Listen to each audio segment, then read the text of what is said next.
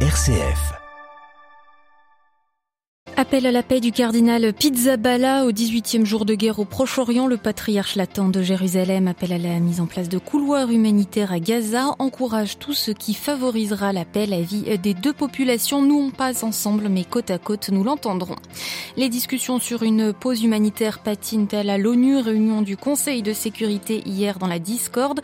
Nous ferons le point sur les déclarations de part et d'autre. Sur le terrain au Proche-Orient, le président français poursuit sa tournée régionale. Il a marqué hier son soutien aux Palestiniens lors d'une étape à Ramallah en Cisjordanie, après avoir proposé en Israël une coalition internationale contre le Hamas. Décryptage dans notre dossier de la politique israélienne face au Hamas depuis près de 20 ans. Ce sera avec Charles Anderlin dans quelques minutes. Dans ce journal également, nous irons dans une mine d'or sud-africaine plus de 500 mineurs sont bloqués sous terre depuis lundi à cause d'un conflit intersyndical. Radio Vatican, le journal Delphine Allaire. Bonjour, bombarder Gaza n'est pas la solution. Le Hamas a commis des atrocités, mais affamer 2 millions de personnes n'y changera rien. Dans une lettre adressée hier aux fidèles latins de Jérusalem dont il a la charge, le cardinal Pierre Battista Pizzaballa presse la communauté internationale d'ouvrir immédiatement des corridors humanitaires, alors que sur place, l'agence onusienne pour les réfugiés palestiniens craint d'arrêter ses opérations ce mercredi, faute de carburant. On écoute cet appel du patriarche latin de la ville trois fois sainte. La situation des plus de 2 millions de personnes à Gaza avec une fermeture hermétique des frontières, un manque d'approvisionnement de médicaments avec les bombes, cela n'apportera aucune solution, au contraire. Il faut ouvrir des couloirs humanitaires pour que les blessés soient soignés. Les 2 millions d'habitants de Gaza ne sont pas tous du Hamas. Je le dis et je le répète, nous condamnons ce que le Hamas a fait. C'est incompréhensible, inacceptable, ces atrocités injustifiées. Mais la réponse à cela, ce n'est pas d'affamer 2 millions de personnes. Il faut répondre par des perspectives. C'est étrange de parler de ça maintenant, mais il faut penser à construire la paix. Et il ne faut pas confondre la paix et la victoire. Les deux parties devront perdre quelque chose pour obtenir la stabilité. Les deux populations ne pourront vivre ensemble. Elles devront vivre l'une à côté de l'autre et de manière bien distincte. Il faut permettre que cela advienne au plus vite. La paix nécessite aussi un long parcours de guérison des blessures et des douleurs qui existent pour les deux populations. Le cardinal Pierre Battista Pizzaballa, rappelons que le pape a convoqué une journée de prière et de jeûne pour la paix ce vendredi 27 octobre et que ce mercredi est célébré en Terre Sainte Notre-Dame de Palestine, sainte patronne du patriarcat latin de Jérusalem et de l'ordre du Saint-Sépulcre.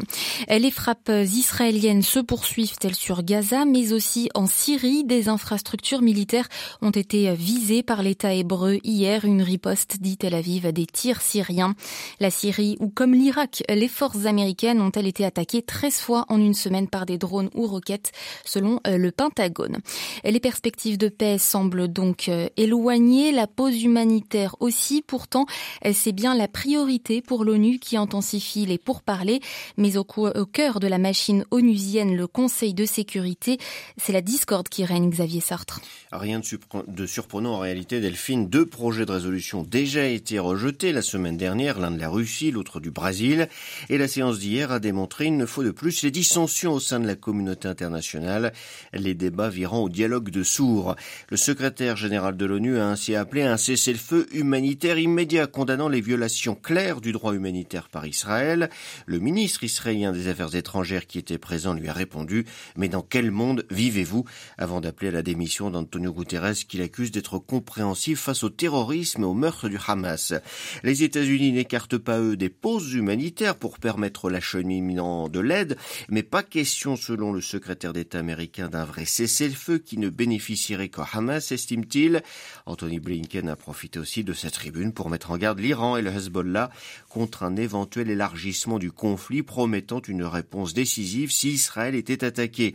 Le Conseil de sécurité s'attire ainsi les foudres, notamment du président turc, qui estime que l'instance onusienne aggrave la crise par son attitude biaisée. Ce qui est sûr, Delphine, c'est que le Conseil reflète parfaitement ou presque les lignes de fracture du monde par rapport au conflit entre Hamas et Israël. Merci Xavier Sartre. Et cette guerre entre Israël et le Hamas affecte déjà les économies régionales, affirme ce matin le Fonds monétaire international, pensant surtout à l'Égypte, au Liban et à la Jordanie. Sur le terrain, outre donc les bombardements israéliens sur la bande de Gaza qui auraient tué cette nuit, selon le Hamas, au moins 80 personnes, les combats s'étendent aussi à la Cisjordanie. Après Israël, le président Macron s'est rendu justement hier à Ramallah où il a rencontré le président Mahmoud Abbas pour marquer aussi son soutien au peuple palestinien. À Jérusalem, Valérie Ferrand. Face à un président français qui n'a offert que des solutions humanitaires pour la bande de Gaza en attendant la reprise d'un processus de paix, le président Abbas a appelé à un cessez-le-feu immédiat et la fin de l'agression israélienne contre les populations civiles de la bande de Gaza, ainsi qu'à la libération des Israéliens capturés par le Hamas, parallèlement à la libération des milliers de prisonniers palestiniens incarcérés par la puissance occupante israélienne. Il a fustigé les pays qui soutiennent et protègent Israël, martelant que la coalition dont le monde a besoin, c'est une coalition internationale en faveur de la paix. Mahmoud Abbas a dénoncé les tentatives d'expulsion des Palestiniens, que ce soit dans la bande de Gaza ou en Cisjordanie, y compris à Jérusalem. La fin de la conférence de presse est terminée dans une atmosphère froide, le président Macron insistant sur la nécessité pour tous les Palestiniens de reconnaître Israël, obligeant le dirigeant palestinien à lui rappeler que l'OLP a reconnu Israël il y a 30 ans et que c'est Israël qui refuse de reconnaître l'État de Palestine. Jérusalem, Valérie Ferron, Radio Vatican. Le président français arrivé ce matin à Amman en Jordanie pourrait poursuivre sa visite régionale en Égypte.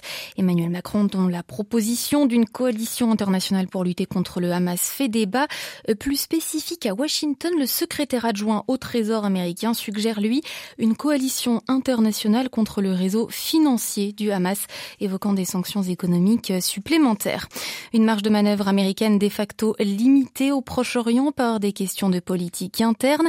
Sans speaker à la Chambre des représentants, pas de vote pour une aide d'urgence à Israël ou à l'Ukraine. Rebondissement hier au Congrès, les républicains ont donc désigné leur quatrième candidat en deux semaines à ce poste de speaker et c'est l'élu de Louisiane Mike Johnson qui a remporté le scrutin interne. Il devrait toutefois lui rester un certain nombre d'obstacles avant d'accéder au perchoir. 40 États américains portent plainte contre Meta, le géant détenteur de Facebook et Instagram, est accusé de nuire à la santé mentale et physique des enfants. Cette action en justice représente l'aboutissement d'enquêtes menées depuis deux ans contre ces plateformes considérées addictives. Une nouvelle loi de sécurité nationale pour 2024, c'est ce qu'annonce ce matin le dirigeant de Hong Kong. Elle sera élaborée quatre ans après l'imposition par Pékin d'un texte d'envergure pour réprimer la décision, la dissidence. Une annonce au lendemain de la promulgation par Pékin d'une loi visant à renforcer l'éducation patriotique des enfants et des familles. Et la Chine en pleine turbulence économique, toujours post-Covid, Pékin a annoncé hier l'émission d'obligations souveraines d'une valeur de 130 milliards d'euros. En Afrique du Sud, plus de 500 mineurs bloqués sous terre depuis lundi à cause d'un conflit intersyndical. Cette impasse qui pourrait dégénérer dans la violence entre les mineurs, mais aussi avec des heurts contre la police et des hommes de la sécurité privée. Le récit à Johannesburg de Gabriel Porometo. Une situation qui reste dans le flou. 567 mineurs sont bloqués sous terre dans la mine Goldwan dans la banlieue de Johannesburg. Il s'agirait d'une prise d'otage selon la direction de la mine et l'Union nationale des mineurs, syndicat principal des mines en Afrique du Sud, des otages piégés par les membres d'un autre syndicat, l'Association des mineurs et du bâtiment pas enregistrés de la mine, mais qui, selon leurs propres mots, organisent une manifestation sous terre pour pouvoir être reconnus au sein de la compagnie minière. Une situation à haute tension qui pourrait dégénérer dans des violences entre les deux syndicats rivaux. Parmi les mineurs sous terre, 70 femmes et aussi des soignants venus apporter de l'aide et des vivres. À ce moment, aucune entente n'a été trouvée. Les forces de l'ordre des membres de la sécurité privée sont sur place pour surveiller la situation. En 2012, 34 mineurs avaient été tués par les forces de l'ordre lors d'une manifestation à Marikana, à une centaine de kilomètres de Johannesburg et de Pretoria. Johannesburg, Gabriel Porometo pour Radio Vatican.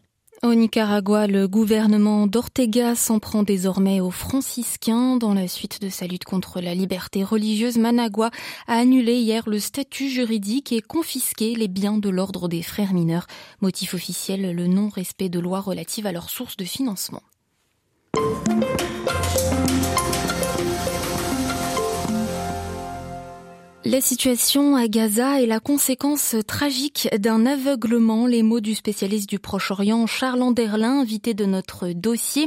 Retour ce matin sur la politique menée par le gouvernement israélien pour euh, expliquer donc cet aveuglement face au Hamas le 7 octobre dernier. En se radicalisant ces dernières années, la droite nationaliste israélienne a délibérément fait monter en puissance ce mouvement islamiste à Gaza afin de rendre impossible la création d'un État euh, palestinien selon euh, Charles Anderlin, correspondant en Israël de France 2 pendant 35 ans. Ce 7 octobre est donc euh, cette conséquence tragique de l'obsession de la droite nationaliste et des fondamentalistes messianiques d'annexer la Cisjordanie après l'échec du processus d'Oslo. Analyse. C'est un échec total pour le gouvernement de Benjamin Netanyahu, parce que c'est lui qui, depuis 2009, a autorisé le financement du Hamas par d'abord le Qatar et puis ensuite probablement d'autres sources. Vous savez, régulièrement, un émissaire arrivait du Qatar dans un jet privé à l'aéroport Ben Gurion de Tel Aviv. Il en sortait avec des valises pleines de billets de dollars escorté par la police israélienne, il était conduit à Gaza où il remettait l'argent au Hamas et ensuite repartait. Cela, ça a été autorisé par Benjamin Netanyahou depuis son retour au pouvoir en 2009. Comment expliquer ce financement? Est-ce qu'on peut dire que c'est la stratégie de diviser pour mieux régner? Il s'agit en fait d'une stratégie, la stratégie destinée à empêcher la création d'un État palestinien. Ça a été décidé d'abord en 2005 par Ariel Sharon, qui a fait le retrait des colonies de Gaza. Ensuite, euh, lui et son successeur ont laissé le Hamas présenter des candidats aux élections palestiniennes. Et en 2007, lorsque le Hamas a pris le contrôle militaire de Gaza en prenant le contrôle de toutes les positions de la police palestinienne de Mahmoud Abbas, le Premier ministre Ehud Olmert a interdit à l'armée israélienne d'intervenir. Il fallait pour que Israël puisse contrôler la Cisjordanie et empêcher la création d'un État palestinien, il fallait que le Hamas tienne Gaza. Et c'est exactement le cas. Quel que soit les guerres, les accrochages violents entre Israël et le Gaza, Israël a toujours veillé à ne pas liquider la direction entière du Hamas tout en sachant toujours où elle était. Benjamin Netanyahou a fait entrer au gouvernement les ultra-orthodoxes et le parti sioniste religieux. Comment est-ce que cela a impacté sa politique? Lui-même vient d'un mouvement nationaliste euh, dur auquel appartenait son père lui-même euh, devenu historien connu, a maintenu cette idéologie selon laquelle l'État d'Israël, les Juifs sont toujours menacés par euh, l'extérieur. C'est sa vision et c'est cela que Benjamin Netanyahou a fini par mettre en place. Maintenant, les sionistes religieux sont les alliés de Benjamin Netanyahou, de même que les ultra-orthodoxes. Les sionistes religieux sont en faveur de la colonisation accélérée de la Cisjordanie. Pour eux, la Cisjordanie, c'est la Judée-Samarie. Et en tant que tel, Dieu a offert ce territoire aux Juifs et ils doivent s'y installer aux dépens d'ailleurs des habitants, des Palestiniens. Comment réagit la société israélienne face à ce conflit? L'union sacrée, mise en avant depuis le 7 octobre, est-elle solide? Non, non, non, jamais la société israélienne n'est entrée dans une guerre aussi divisée. D'abord, il y a eu un véritable chaos durant les premiers 5-6 jours de cette guerre. Le gouvernement n'a pas fonctionné. Et les mouvements pro-démocratie qui manifestaient contre le gouvernement ont pris les choses en main ont créé des groupes d'intervention, ont fondé des petites salles d'opération pour diriger, par exemple, les réservistes qui doivent se rendre dans leurs unités, aider les personnes qui ont été évacuées. Donc ces mouvements de la société civile, tout en continuant de critiquer et de rejeter tout accord avec le gouvernement d'extrême droite religieux orthodoxe, aujourd'hui prennent les choses en main pour remplacer le pouvoir là où il n'est pas capable d'aider la population. Interrogé par Alexandra Sirgan, le journaliste franco-israélien Charles Anderlin, spécialiste du conflit israélo-palestinien, était ce matin l'invité de Radio Vatican.